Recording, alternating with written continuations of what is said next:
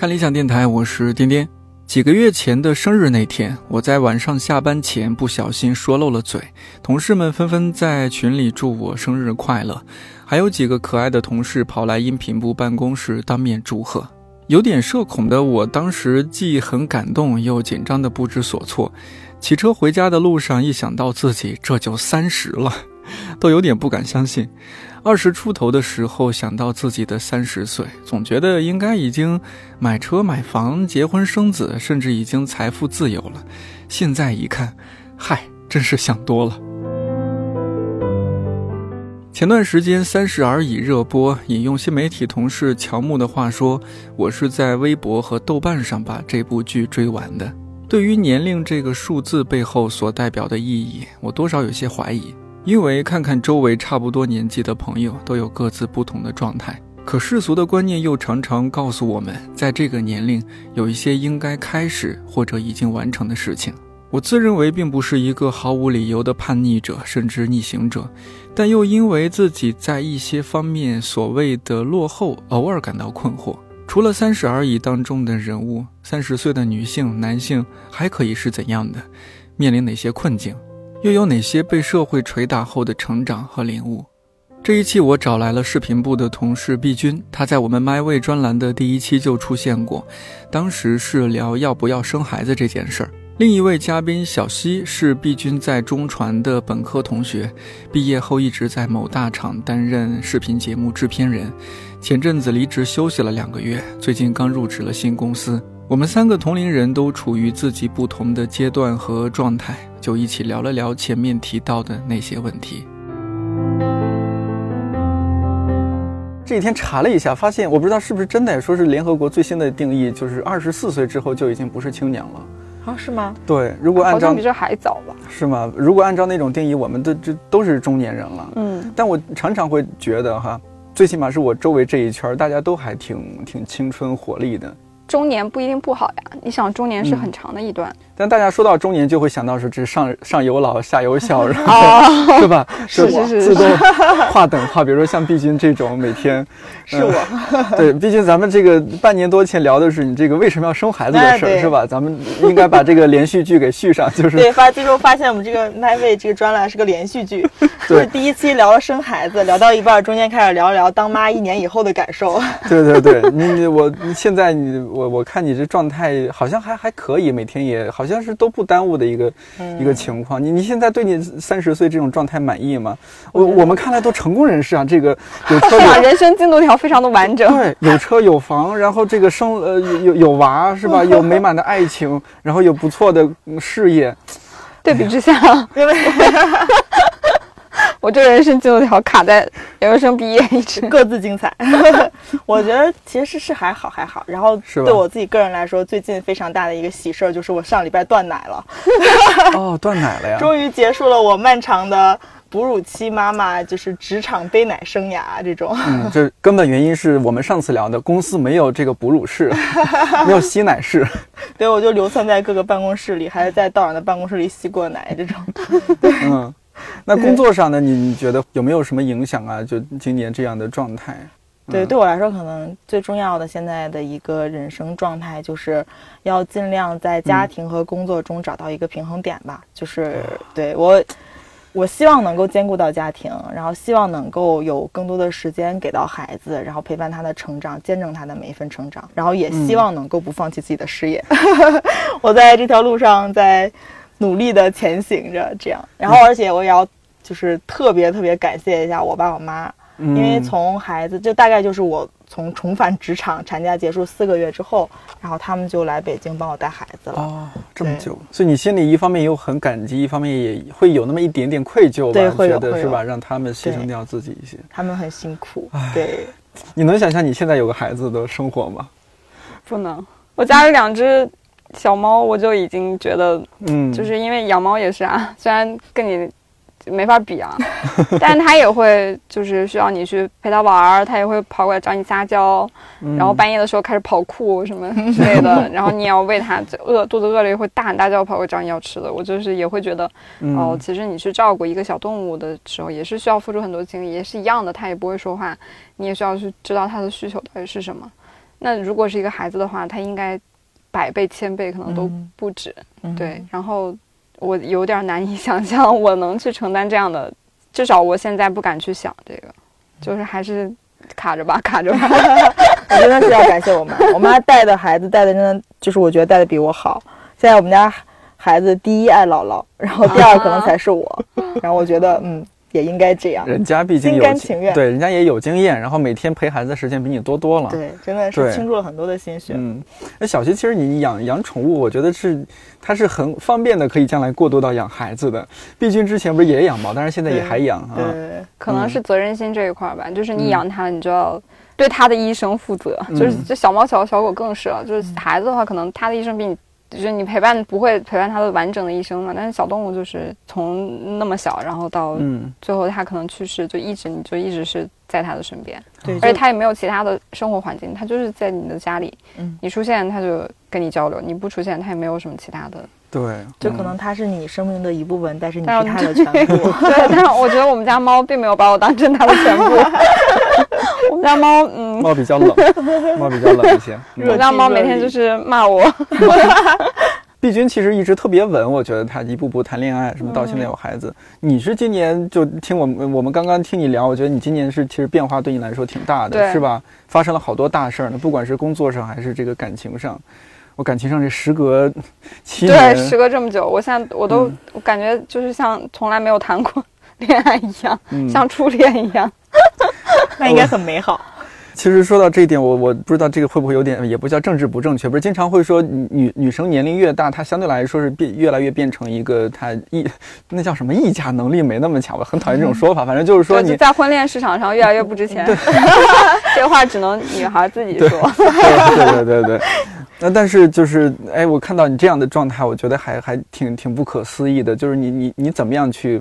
感受这种就是，你毕竟二十来岁谈恋爱，我我想想我都觉得和你将近三十岁时候谈恋爱感受是不一样的。你想的事情，二十来岁谈恋爱，那喜欢就是喜欢，你不会考虑那么多事情。现在谈恋爱，可能在我觉得你更多是会奔着结婚去了，有可能不会像小时候那么游戏人间、游戏世界的那种感觉。我觉得我一直都是这样的，我好像没有体验过那种。喜欢就是喜欢，就没有其他的事情的那种阶段。你会都会考虑很多。我倒也不是考虑结婚啊，什么经济啊，不是考虑这些。嗯，我会考虑非常多精神交流层面的事情吧。哦，就如果我觉得没有办法精神交流，那我觉得很难朝夕相处。所以可能是我之所以单身这么长时间的一个很重要的原因，就是我对这件事情有点吹毛求疵。就是我觉得如果不能很好的交流的话，就干脆不要开始。所以。反而我现在就是以一个非常就这可能是另外一种维度的一个很纯粹的原理由，就是我遇到了一个我可以交流的人，其他的事情都不是特别重要。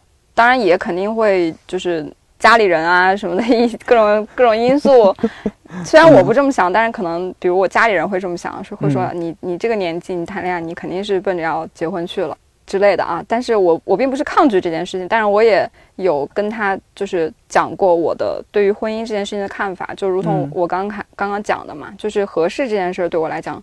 我是有点 PTSD 的，我特别不喜欢别人说我你很合适，我特别不喜欢别人这样讲。这个女生都不喜欢吧？应该是男生也一样，应该也不会喜欢。就是谁会喜欢？明明就是你们在选择合适，谁谁会是？应该也有那种男生，也许也有，对，也也有，但是女生可能遇到的会更多一点。是是，对，女生就是怎么说呢？自然而然的就很容易陷入那种好像是在被选择的这样的一个位置上。就是自然而然的就形成这样的，虽然我们很不乐意，但是是确事实，确实是个事实。事实对，确实会经常发生这样的情况。对对，所以我对这件事情非常的介意。对，所以我也有去跟他沟通说，就这件事情是我特别在意的一个点，是也是最能伤害到我的一个点。包括我的父母，包括他的父母，都对这件事情进行了一个非常坦率的沟通，没有出现任何问题。双方父母都已经沟通过了吗？就是。微信沟通，我就前两天才跟一个朋友聊天，他也是差不多新开始了一段恋情，然后也是我们同龄人。嗯，他说的就是女生是吧？对，也是一个女生。嗯，他说的就是如果我要找一个合适的人，然后开始一段婚姻的话，我为什么要等到现在呢？我就这么多年过来了，如果我要有合适的人，我可能早就嫁了。我就是要找到一个对的人。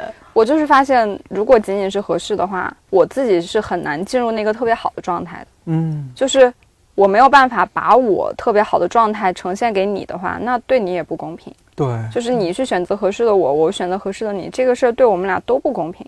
对，所以就是我觉得不仅仅是喜不喜欢这一回事，更重要的是一种我觉得有点默契，或者说是就是还是那种交流沟通层面的这些点吧，就是你刚好契合了。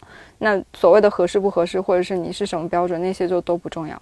这可能也和自己一方面性格，一方面可能和受的教育什么会有一些关系，会更注重这些东西。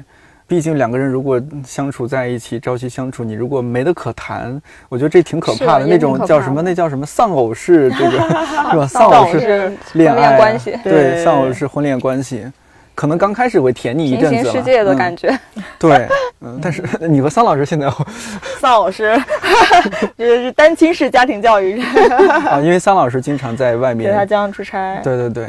哎，但我理解他是为了肩负起生活的重担，就是没有办法，就是一个特别俗的话，就是说我要搬砖，我就不能抱你，没法抱你。对我要是放下砖，我要抱你的话，我就没法养你，就是反正就类似这种吧。因为我们其实确实人到中年，上有老下有小，就是看起来好像是有车有房有娃，嗯，但是你。也有自己的压力，要还房贷，对，娃要花钱养他，就是其实投入还是挺多的，对。但我觉得我们俩从谈恋爱到现在大概有七年的时间了，然后这么长时间的过来，然后也有一种默契吧，就是对彼此的这个信任，是，对，是能够。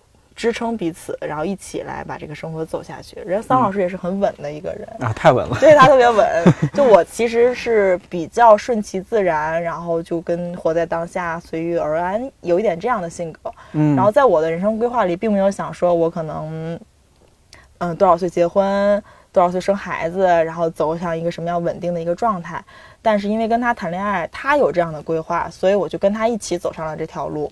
对我到现在觉得还不错，就是好像如果我主动选择，可能不是这样的生活，但是我现在过下来，觉得整个这个过程就其实还是挺好，还挺幸福的，挺乐在其中的。对，因为他会想很多，呃，生活上然后一些比较现实的事情，然后他去操心这些事情。对，然后我就不需要想，然后他也会给我很很大的一个支持，让我可以尽量的去选择我想要过的生活。这还是遇到了对的人啊！我记得其实之前你和我也有一次聊过吧？你说想起来像是桑老师把他给 PUA 了，是不是？对，有点像，有点像。所以说找一个，还挺开心。对，找一个合适的女生。但是后来毕竟和我说，他觉得哎，其实桑老师他那套标准是对的。其实桑老师是为了两个人能够更长久的相处下去。嗯。对，只是只是理性，对他他有他的理性，但其实我在这个过程中也感受到他的真心。对，他是有真真心在的。如果只有理性，只有理性和这套标准的话，我可能也不会吃这一套。对，但我就是因为相处中，他可能没有那么擅长，比如说做一些浪漫的事儿，或者说说一些浪漫的话，但是我能感觉到他的真诚。你有没有在这个状态、这个年龄啊，或者说近期有没有失眠的时候？我呃，失眠倒是就除了因为孩子喂奶，对我就是我的 我的睡眠一直都是碎片式的，就是可能从生完孩子之后一个晚上起夜几次，然后你在熟睡当中，你可能要爬起来，然后清醒四十分钟以上，然后来喂奶，然后一个晚上两三次、三四次这样的，然后一直持续到其实。到包括到现在，虽然他断奶了，但是他可能就是晚上还是会醒，就可能三点钟会醒一次，你要哄哄他，然后六点钟会醒一次，你要哄哄他。孩子还小，所以你对，所以你不是自己就是失眠，而是不得不对对对，不得不被迫要醒过来。其实从怀孕的时候就开始，因为怀孕的时候就是你肚子越来越大，然后压迫那个膀胱，然后就会频繁起夜。然后以及腰部受的这个力会很重嘛，然后就会睡不好。对，所以就是生理性。所以大概有两年的时间，其实就睡眠就很不好。对，但如果真的说主动失眠的话，可能还是因为工作。所以就有一些重大的项目或重要的。节点上，我可能就是晚上睡的时候，脑子里面会过电影，就是 就会一幕一幕的去过，可能接下来要对的事情啊，明天要去拍的东西啊，什么这些，就会往心里面去。比如说，我们前段时间有陈丹青老师那个直播啊什么的这种，对对对，你也会很紧张啊。对，还有包括前一段时间我们做爱慕那个片子，啊，和我们和爱慕道长和那个周秀娜还有周轶君有一期对谈，对对，有期对谈。啊，道长真是什么都能聊，对 对对。对，公公司恰饭不易，对那段时间确实很道长营业，我就是在那个时间就是实在是太忙了，没有时间喂奶和吸奶，然后就断奶了。对，所以这些焦虑可能还是更多来自于工作对。什么的。对，就可能我当妈当了这么长时间，觉得对这个角色和这个身份就是有自己的一定的经验和 能力了，就没有那么慌乱了，不是一个新手妈妈的状态了。我就觉得那边还能 hold 得住，然后工作上面就是还是会有一些。压力跟挑战吧，可能是谁没有呢？我也是，我最近的压力就是来源于我觉得，哎呦，选题有时候不是特别好找，有时候好像就有一种运气的成分在里边，总是想不到那个点。呃，然后再加上说，因为这个电台已经做了差不多两年多了嘛，其实早期我自己内心最想说的那些部分，已经掏掉很大一部分了。对，接下来的可能就是我也需要再去补充，我也需要扩展自己新的领域，然后再去去做一些不是习惯性做的事情。对对对对，嗯，其实这个对我来说会有很很多的一些挑战。我发现我逐渐逐渐变得自己把自己以前可能不感兴趣的书，你可能得看看；不感兴趣的领域也要去涉及一下。这是一个痛并快乐的一个 一个过程。小新，你呢？你会也是更多在职场上吗？我其实说到失眠这个问题啊。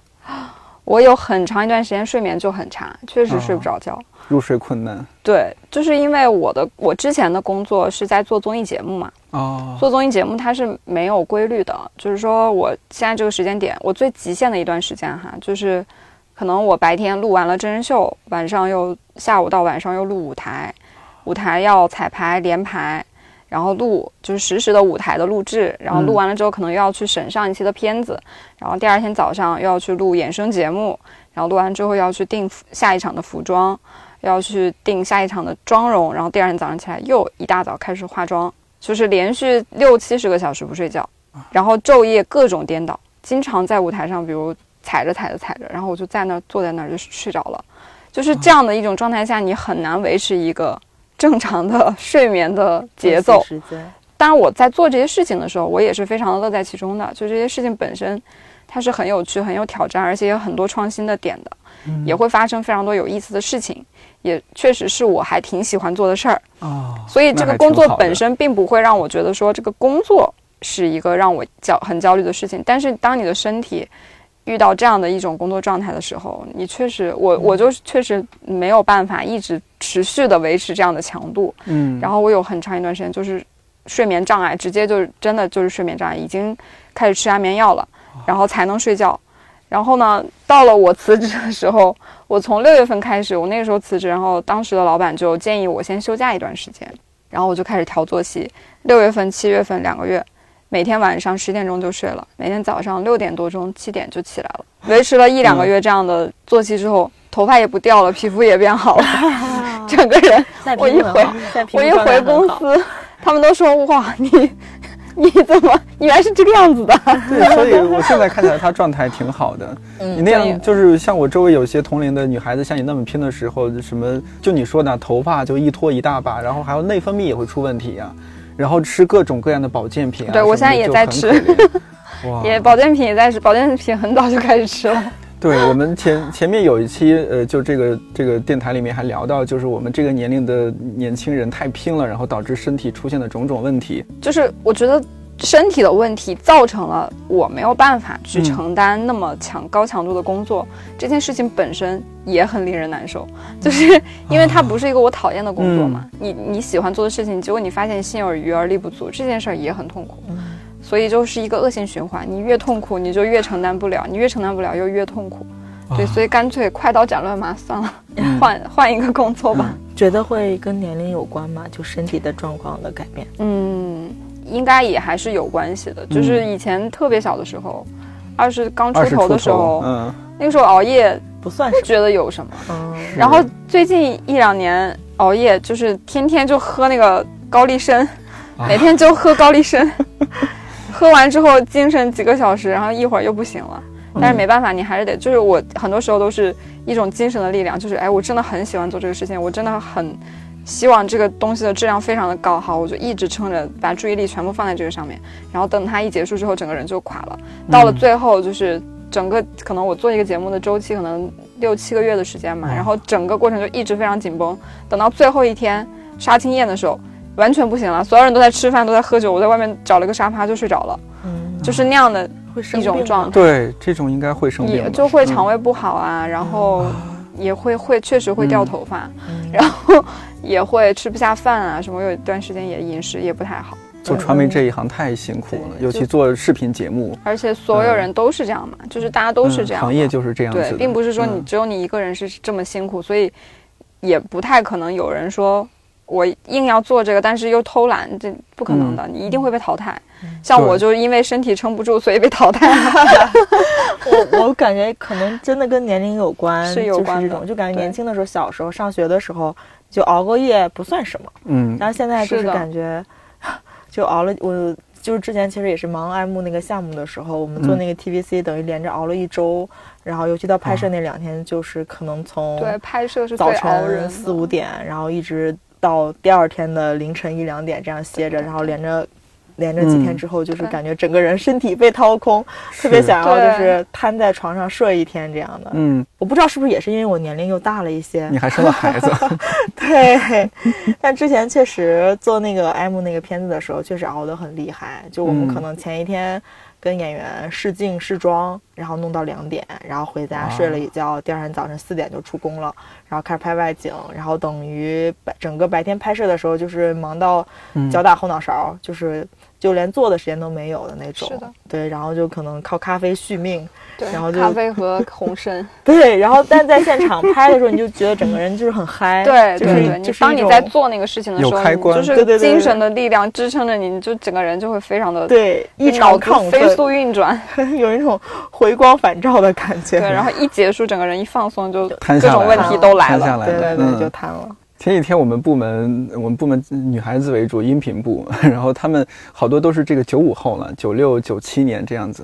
然后前几天我听他们说，哎，我们上周末好像出去玩通宵，还是连着一一两个通宵的玩。哦。就比如说周五晚上一直玩到周六，周六在白天再怎么怎么着，可能小憩一下，然后继续又玩到周日。我第一反应先是说，哎呀，怎么不叫我？真是啊！他们后来一想，你也玩不动吧？对，叫你啊，你你能吗？我心想，哦，带得过去，带不回来。对，真是你说他们那种连连轴的，对对，就被嫌弃了。我一想，可能他们可能已经想都不会想到这种项目要带上我们了吧？对，你看这个人家就觉得可能我们是老年人，就真的是我们自己可能心理上还觉得自己是年轻人那一挂，但实际上人家根本就不认。是的，我当时有一点点失落，但是又也挺认命的。我觉得确实是，我现在和朋友去酒吧喝酒，喝到两点钟，我说真不行了，我这个我已经很久没有喝过酒了啊，可能因为怀孕生孩子也有关。对对对对，你要那个哺乳孩子嘛，那当然。然后，但我现在可以。我已经断奶了，我的朋友们可以跟我约酒了。我前前段时间我有一个在上，他他和我同岁，但是他博士还没毕业，他今年博士毕业，这读书读的没完没了。对，呃，他正好那个他在上海读博，然后正好来北京有有个小有有个事儿，他想出差一下，他就和我说，哎呀，因为我们是本科同学嘛，他就说，哎呀，咱们二十二十来岁的时候没觉得什么很奇怪，但今年一这个一过生日，一到三十，我突然觉得。哎呀，不太对劲了。首先，第一，我特别想逃离学校。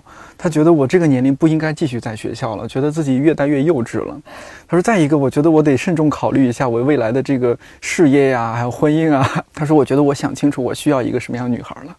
这可能就是你刚说 说的那种。男生就会有这种思思维，女生不是这样想的。嗯，他说，哎，我可能需要一个像就你说的，哎，顾家的，或者是哎，没那么有野心的，没那么愿意在外边闯的呀什么的。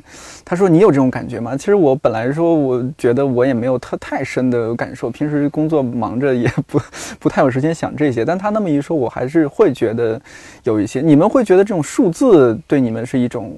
有有一些标签，或者说它是一种坎儿吗？我倒没有，我就我其实已经我是六月份生日嘛，等于现在已经满三十周岁了。嗯，对，嗯，但我三十这个年龄对我来说没有什么心理上的这种是吧冲击或者什么。我是在二十六岁的时候，就我可能是四舍四舍五入，我觉得二十六岁以前，嗯，就是可能还是二十岁嗯，二十加的这个对二十多岁这种感觉。但是四舍五入，你到这二十六之后，就感觉马上奔三十了，哦，我马上就三十岁了，怎么办？那个时候就心里是咯噔一下。但是反而真的到三十之后，就心里就很平淡。然后这个对，然后这个生日就也没有说我要大办一下啊，或者我要一个什么样的仪式感，就也三十大寿。对，对 对对，就完全没有。就可能确实也跟我自己提前在三十岁到到来之前，我提前进入了母亲这个角色。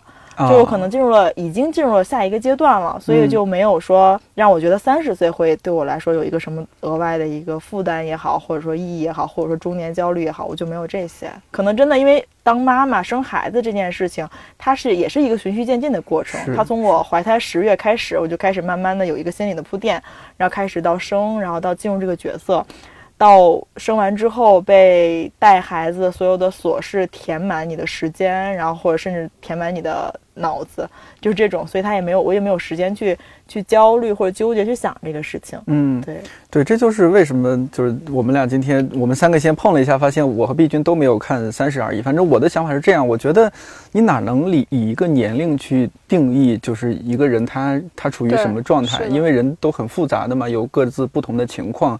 感情啊，或者家庭啊，或者说他其他的一些他的理想啊什么的。但你你看了《三十而已》，你你是什么感受？因为我是一个做这一行的嘛，所以抱着学习的心态看的时候呢，就会有很多的就是视角，可能是以一个就不太观众的那种视角，就是我会觉得这个剧前半段做的还挺好的。我我会觉得哦，你是不是想要有一种非常反普世的这样的一个表达？嗯，然后到了后面。可能不得不 还是全部都收回到，就是大众的这样的一些价值观里面来。比如说，你就是应该要去跟你合适的人在一起。嗯，比如说里面有一个有一个女孩，就是她是属于那种看起来非常的小，看就从小依赖父母、依赖身边所有的人，不太有自己主见的这样的一个人。然后呢，她的前夫，嗯，是一个很没有情商的这样的一个。典型的所谓的被网友经常 diss 的那种中国直男，对，就是不太跟妻子聊天，不太对话，不太沟通。是那个钟小琴、杨乐演的，对，钟小琴和钟小琴和那个陈宇他们这一对儿。嗯，然后呢，中间有一段不是刚好他去跟一个年纪比他小很多的男生谈恋爱嘛？他们俩谈了一段时间恋爱，刚好跟我差不多。然后，然后我当时就很注意的看这一段，但是他把他刻画的整个状态就是。非常的标签化，他就把钟小琴塑造的体力非常的不行，就是白天工作完之后，晚上根本没有办法再继续打游戏啊，什么看电影啊，根本没有办法去维持这种社交的生活。然后那个男孩就很不懂事，就是女朋友已经这么累了，然后就一定要把他推醒，说我们来打这个游戏，就是打那个电动游戏。嗯，我觉得这个这种刻画可能是一种有点过于。标签化，但是它可能也代表了一种视角，就是大家就认为二十出头的男生就是这个样子的，三十岁左右的女生，即便你看起来再不像一个三十岁的人，即便你再怎么在家里是一个小公主还是怎样，你仍然是这样的一种状态。它可能代表的就是，可能有很多网友都会觉得说，哦，是不是这个东西它是一个就是呃反反网友的那个主流观点的这样的一种表达方式？但其实我觉得它反而映射出了。大众对于这个数字这个标签所，就是留下的这样的一个深刻的印象，他会觉得三十岁就是这个样子的，二十四岁就是那个样子的。但其实人跟人是不一样的，对对啊，对他可能想通过几个不同的人物来表达这个人和人不一样这件事情，但是他可能做不到那么的嗯完完善，所以就会让 大家觉得说哦，你这个跟我不一样。对，我没有在上面看到我。对，没有在上面看到我自己。但其实它某种程度上表达的是我们每个人的观点融入融入到一个大众的观点的时候，它投射出来就是那个样子。虽然你自己不是那个样子，可能你潜意识中也会认为别人大部分的三十岁的人都是那个样子的。哎，有可能。对，可能是这样的一种视角造成了，嗯，现在这种好像说这个剧。让大家有点失望啊，或者说是让观众有一些不满意啊，我觉得可能是这个原因，就大家都过于关注自己的看法了，你没有去想到说，对你只是想说我不是这样，但是你没有去想说，当你的对别人的观点融入到一个很大的范围的时候，可能你的观点构成了整个的这个视角的一部分。嗯，它作为一个影视作品，它还是需要去划分，然后对对对，必须要贴一些标签，然后来代表一类人这样。对，所以其实从这个维度上，我觉得它还是。有一些非常积极的价值的，至少他让我看到，也许我我会去提醒我自己说，我不要去这样的用这样的标签化的东西去看一些我身边的人，嗯，包括我男朋友，不要去认为一个二十四岁的男孩就应该是这个样子的，嗯，或者说我是这个年纪我就应该是什么样，就不要去用这样的方式去做。有可能是反过来的，可能是？他在三十岁非常也打游戏什么的，男生在那个年龄睡一会儿。刚才说他们，他们不是就是晚上出去玩吗？嗯，我这我这两个月就是没有工作的这两个多月的时间。我把塞尔达打穿了两遍，然后动动 森玩了两百多个小时吧，可能就每天在家里打电动。对，反而是男男朋友他反而是更成熟的在面面对。可能吧，反正是我拉着他打游戏。对，不是有一句话叫“到什么年龄干什么事儿”吗？嗯，就我其实不太同意这句话。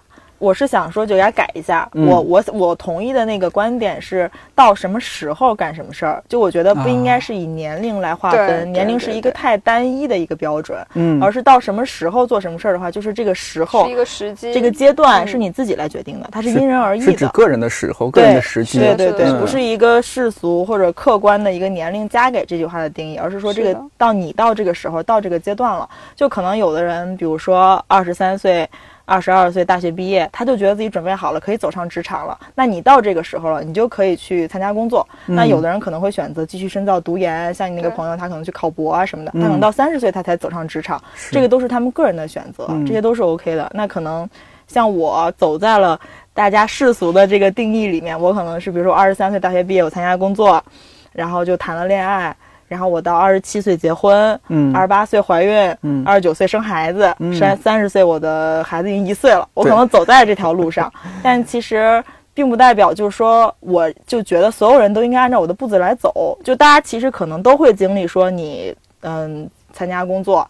然后恋爱、结婚、生子，甚至有的人可能不一定会结婚，不一定会生孩子。我觉得这些都是看个人的选择，就你自己觉得到那个时候了，你就做这样的选择就可以了，不用被那个年龄给禁锢住。嗯，所以我其实觉得数字这个概念对我自己来讲还挺重要的，因为我会去做这种 五年规划嘛。对，从很小的时候就一直在做这种五年规划。对，但是这个东西仅仅是对我自己个人的意义，而且我所做的这些规划也根本没有去。碰到任何的一个普世的观点，说认为二十五岁应该干嘛，三十岁应该干嘛，是，就是都是一些我自己个人小小的这种奇怪的想法，嗯，所以它对我来讲的重要性是重要的意义，是我对于生活追求的那种仪式感，而不是说我一定要去把这个数字作为一个标签，嗯，所以我我其实觉得这这件事情给我自己减轻了非常多的压力，就就如果说你要用大部分人。他们自己可能就回到我刚刚所讲的那个观点嘛，就是可能大部分人他的那种去看待别人的观点形成的那个大众的观点，他们自己都没有意识到。嗯，那你如果拿一个可能其他人都没有意识到而形成的这样的一个融合的观点去规划你自己的人生的话，你可能会觉得说我在证明给所有人看，但其实没有证明给任何人看。嗯，所以反倒其实应该是把这件事情完全给抛开，你只要证明给你自己看，你想要做什么就好。哎，好棒啊！哎，小新，你作为这个行业从业人员，假如说三十而已，让你来排，你有可能是做一个怎样的一个节目设置和故事情节的我可能拍到中间吧，拍到顾佳开始做那个茶茶厂，然后拍到钟晓芹开始和那个年纪小的男生谈恋爱，拍到王曼妮和那个渣男分手就可以了，就到这儿就可以了，就到这就可以了，因为它其实体现出来就是一个截面，就是。它对我来讲很精彩的一个点就是，它展现了很多人人生的一个横截面。嗯，我我没有办法去看到你人生的全貌，但是我看到了你的一些大的故事的这个脉络，我看到你的一个截面，你的那些闪光的东西、黑暗的那些东西、很惨的东西、很风光的东西都看到了，这就够了。嗯，不一定每个人的故事都要有一个 ending，有个走向，因为人生就是每个人的人生的结局没有办法去去规定的。我可能觉得，哦，我今天。我今天找到了一个我真的很爱的人，然后我们俩在一起了。这也许就是我的故事的结局。至于后面的事情，就是那个什么 happy ever after 之后的事情了，不会有人再去讲那些事儿了。嗯。但是你如果一定要给他加上一个结局的话，反而把那个就是故事的和生活的区隔感把它弱化。我觉得也许这是嗯这个剧的制作者的一种，反而是他的一种想法吧。可能他会觉得说，哦，那我把它现实化，让大家觉得。这样的人生也是有可能的，也许这是也是另外一种视角。但如果我去做的话，我可能就会做到故事的结束这儿就可以了，就做到截面就够了，就给大家想象的空间留一个开放的。是的，就是你你看到了很多的可能性，OK。就就够了。就对，至于这些可能性的结局是怎样，留给大家去留给大家去自己留给大家去对号入座就好了。嗯哦，对对，这是一种好聪明的做法。你怎么没去那儿给他们？但这样的话，这个剧就会短很多。哎，那这么还要考虑体量和 那个价值上的投入，是不是？是是，也是我们这些从业者需要考虑的。是的，是的。那那那，如果说到这儿的话，因为呃，尤其你们俩都是偏这个视频方面的这些从业者嘛，你像现在做各种视频节目什么。前段时间特别火《乘风破浪的姐姐》，这这个我也没怎么看，我看了一些片段，突然冒出一种什么解学啊这那的，就是，他其实也还是也标签化嘛，把年龄当做一回事儿。就你发现，这帮人还是想把这些到一定年龄的女女性，不让他们做自己，而让他们又回到一个少女的状态，相当于还是对，还是不承认女性在这个状态属于她的那种成长和美。怎么看现在这些综艺节目的这些？有一个概念叫 man gaze，就是男性的男性凝视嘛，就是说，嗯，这个东西不是中国特有的，也不是说现在才有的，它可能已经存在了非常长的一段时间，以至于大部分的人可能不会意识到它的存在。你可能觉得哦，又 A 又飒，可能就是一种女性的 新的呃美的形式，但是其实真正的，我认为啊，我认为真正的去。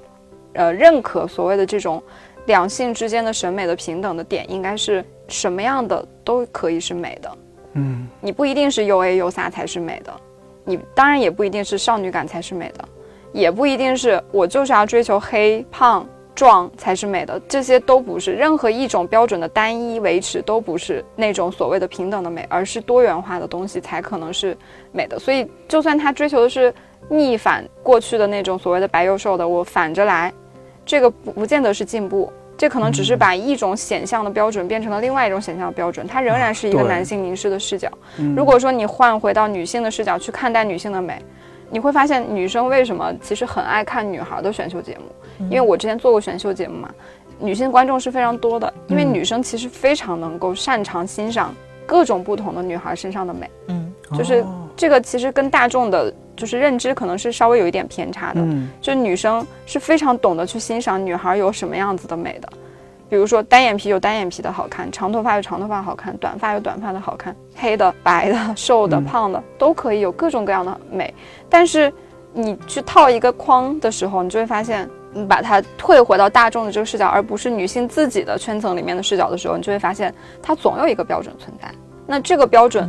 存在本身可能就是一个不公平的事情，那你就会发现，其实整个呃娱乐的这个圈子对于男性艺人的宽容度其实还挺高的。嗯，就是你从商业的机会来讲，从资源的机会来讲，各种各样的男性都有，各种各样的男性的艺人都有很多的人喜欢他们，但是对女性就很严格。对你说到这个，我想到那个例子，今年年初不是那个《想见你》特别火嘛？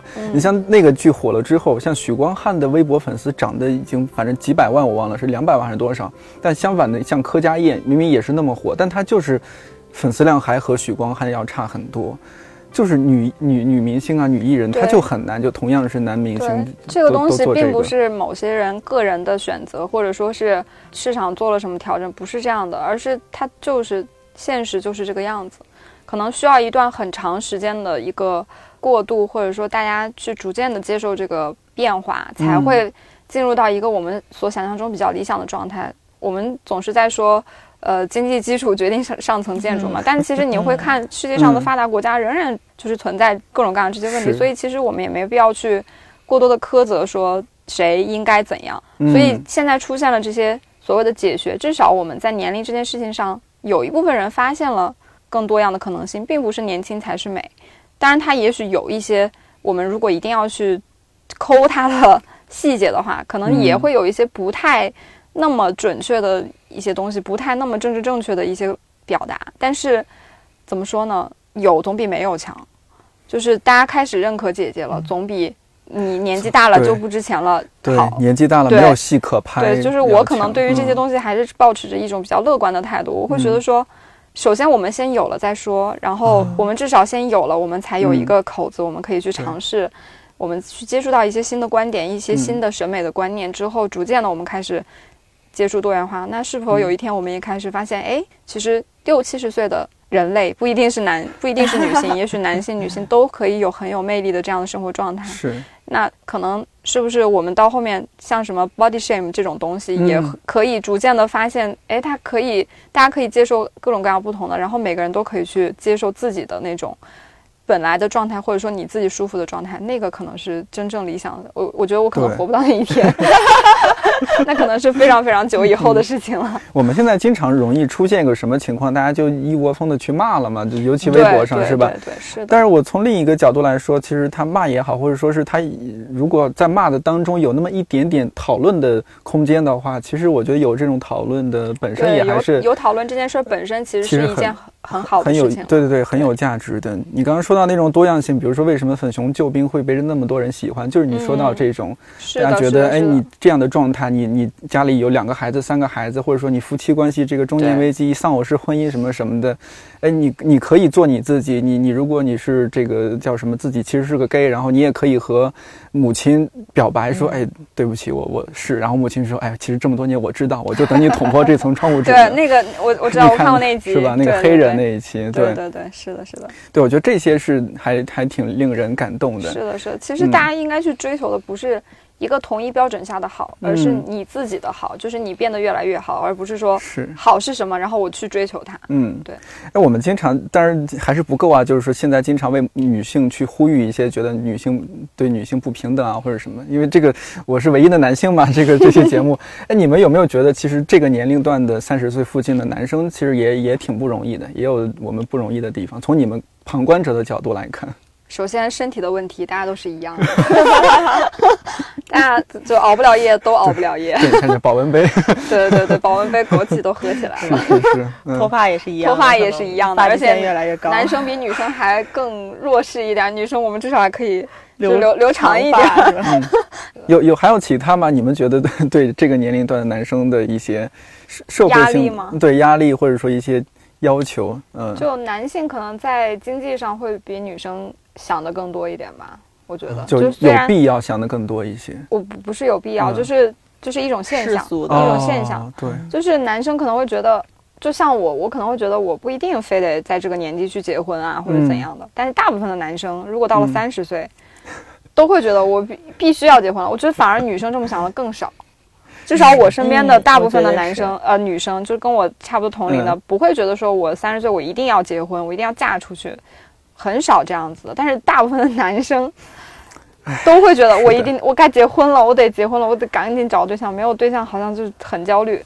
对，就我也不知道为什么，就对好像大家的观念里面会觉得，比如说女生嗯越老越不值钱，然后男生呢就可能越老越值钱，在一定年龄范围内是越老越对他可能不管多大，他都可以找一个二十出头的小姑娘，但是好像现实生活中又不是这样，现实生活中好像刚好是反过来的，对我们身边反而。男生单身的更焦虑，女生反而倒还好。女生就感觉好像和姐妹逛逛街什么还挺开心，就是单一直单身一直爽。对，但男生就 男生好像更焦虑。如果比如到我们这个年纪，就可能单身没有，他就在他也没有一个特别好的机会去认识或者说去接触到。适龄的女性可以开展一段恋情，她们其实可能也有这种困扰，也会有这种困扰，是，只是女生可能表达的更多。如果说女生有这种困扰的话，就表达的更多，也许她们就是碰到的可能性就会大一些。男生可能不太表达。嗯，我这有点身在福中不知福了，行业内女生太多，没没想过这个事儿。对，就就感觉就好像女生如果是单身的话，她可能会越来越外放。他愿意跟朋友去交流，可能会更加丰富一些自己的社交生活。对，但是男生的话，我的感受啊，更封闭，可能是对他可能会越来越封闭。哎，我不知道是不是性格问题，好像男生本身不会特别。嗯，擅长或者愿意对跟自己的同龄的男生朋友来交流或者沟通或者表达上面的欲望没有那么强，就社交圈子会越来越小。对对，又刚好碰到可能你的朋友们都已经有伴侣了，或者已经结婚了，或者怎么样的，就更加的对。对我们现在会有那种，就是我有时候和在北京那些大学同学朋友一块儿出去吃饭喝酒，他们比如说那种单身的，他会说。今天我们聚餐只有一个原则，你们各自都不要带女朋友来。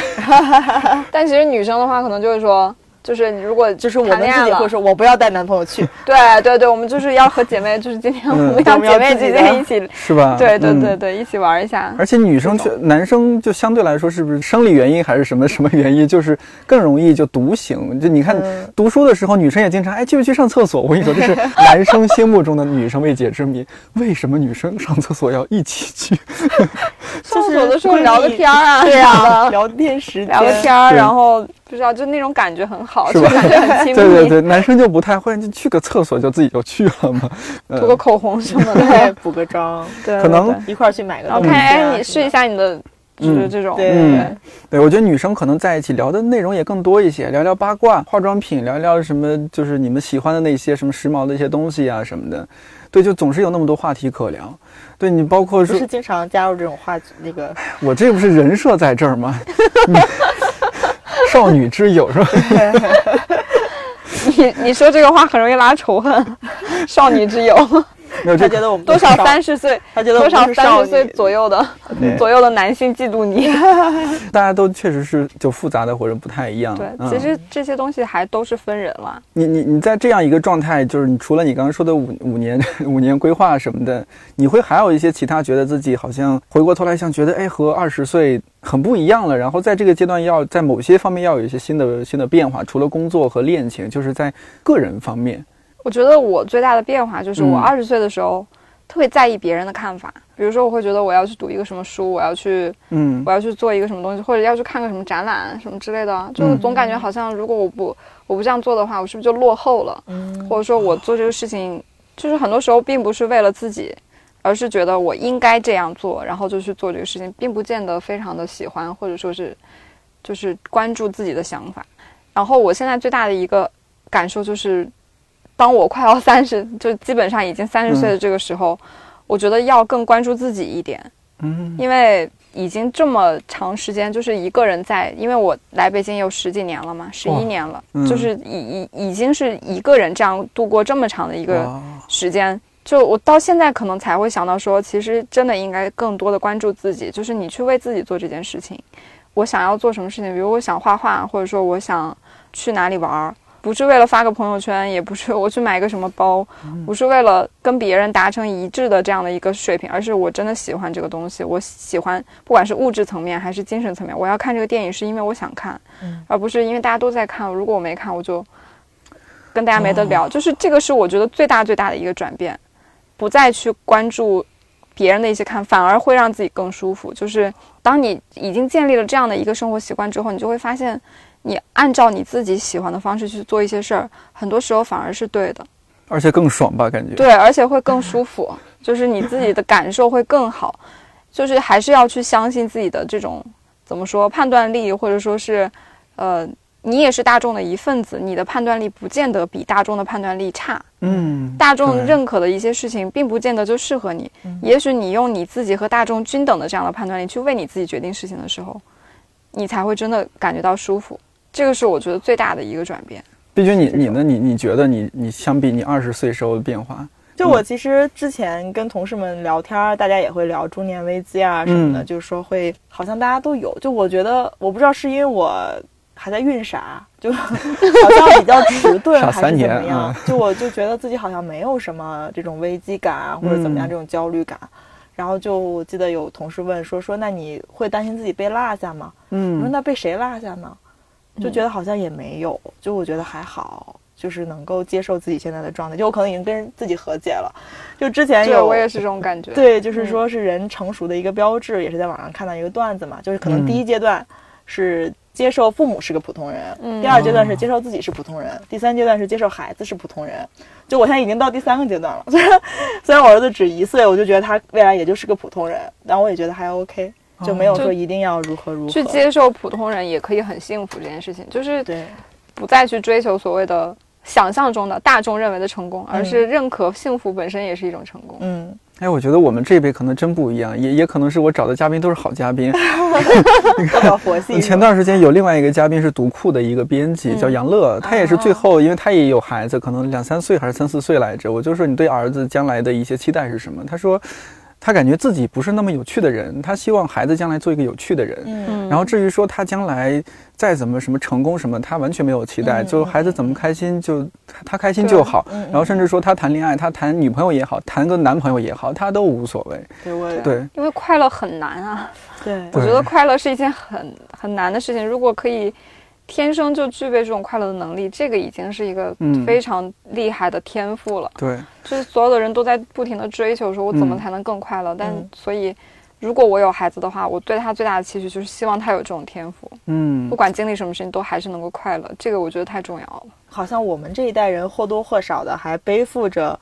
就是父母父辈的那些，就是望子成龙啊，望女婿啊这种，还是有一些这种成功学的这种压力哈。对，但到我们，我觉得下一代真的好像就没有，到我们这儿可能就不太有了。对，就他可以只要想过他自己想要的人生，我觉得就可以。对，你看我们前段时间看理想发了一篇文章，呃，那个题目呃是题目还是副标题来的？他说不是说女人应该帮助女人，而是人应该帮助人。对，是吧？人人也应该体谅人。是的，是的。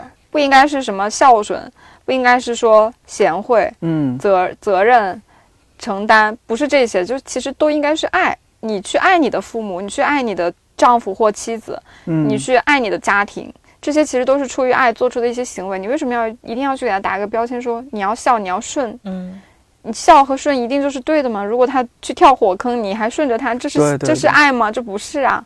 对，所以其实归根结底就是像你说的，人要去帮助人。人对人的这种帮助，可能就是爱，而不要去给他打这种标签。哎，你知道吗？我今天觉得录完节目，你哎，你们俩才是我觉得真正的乘风破浪的姐姐。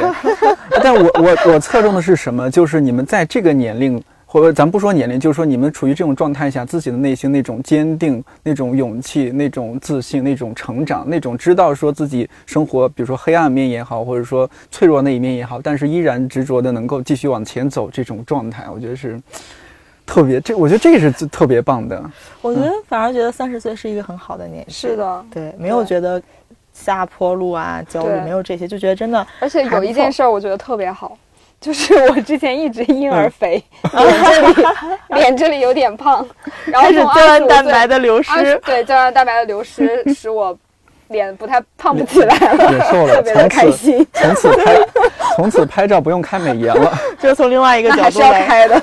从另外一个角度来看，胶原蛋白的流失。对，所以其实你刚刚有问到说，就是想象自己四十岁什么样子。我我其实觉得现在我们的这种状态，可能是快到三十岁，或者说三十岁这个阶段的时候，才刚刚开始。嗯，所以我会希望四十岁的时候，我是一个成熟的，就是现在的这个状态，能够成熟的维持到那个时候，并且那个时候是不是又有了新的见解，可以更好的接纳自己，更好的和自己去相处。对，这个可能是我。现在 这么一想，能想到的，俺也一样。对，对我我我我觉得我自己的话，到四十岁，嗯，因为经常大家会觉得我好像不太，是不是长得有点显小什么什么的，没有年龄感，是吧？对，没有年龄感。我我希望自己。能够到四十岁甚至五十岁，也能够不会说觉得哎，他是一个油腻大叔。中年油腻。对，就像是我们现在看亚东老师一样，就他七零，他七零年的吧，觉得这还。陈老师。对对对对，或者说陈老师，你觉得哪怕他六十多、七十多，也还是。哎，好像这个人就是清爽啊，或者说他他很很很处在他那种状态里边。青春这件事儿跟年龄这个数字没有太大的关系。嗯嗯，我觉得其实也跟外形没有那么大的关系。对对，我们不是说，比如说追求年轻，我就外形上一定要多么的青春，然后这样的，不是说打扮的怎么样，对，是人的一种状态吧？是的，而且是状态吧。而且是你能够打开你的就是视野，去接受一些新出现的东西，哪怕你之前从来没有接触过，你根本不知道它的来源是什么。嗯，但你愿意去接受它，你愿意去，至少去愿意去跟它产生交流，这个我觉得可能就是保持青春的一个年轻的心态。但外形上，我我不是说我一定要到四十岁，我还要自己脸上一个皱纹都没有啊，可能。还要穿一个白，还要穿一个百褶裙什么的，真的还可的。对，但是我觉得可以穿，对，穿还是可以穿，对，就可以就是能够。接受自己在每一个年龄段或者每一个时期有自己那那个年龄该有的那个美吧。对，是的，是的。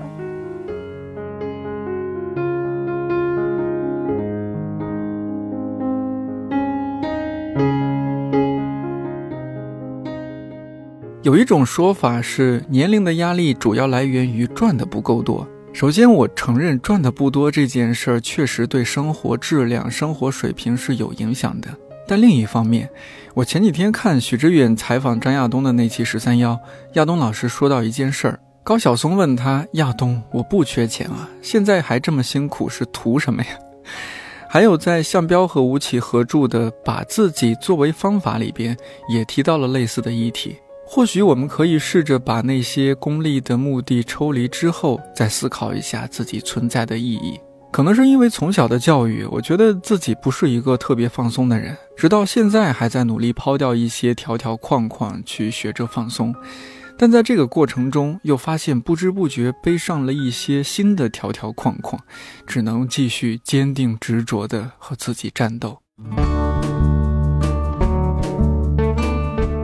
本期年华特约专栏《My Way》由看理想与一元九专联合出品。新专栏从今年一月开始，每月更新一期，共十二期。我会找不同的朋友一起聊聊那些现实又令人忧心的问题，也会呈现因为不同思考和选择所经历的不同人生状态。听到这期电台的朋友，也在留言区说说你的想法吧。三十岁到底是不是一个坎？或者年龄对你来说究竟意味着什么？看理想电台，我是颠颠，祝你早安、午安、晚安，我们下周四再见。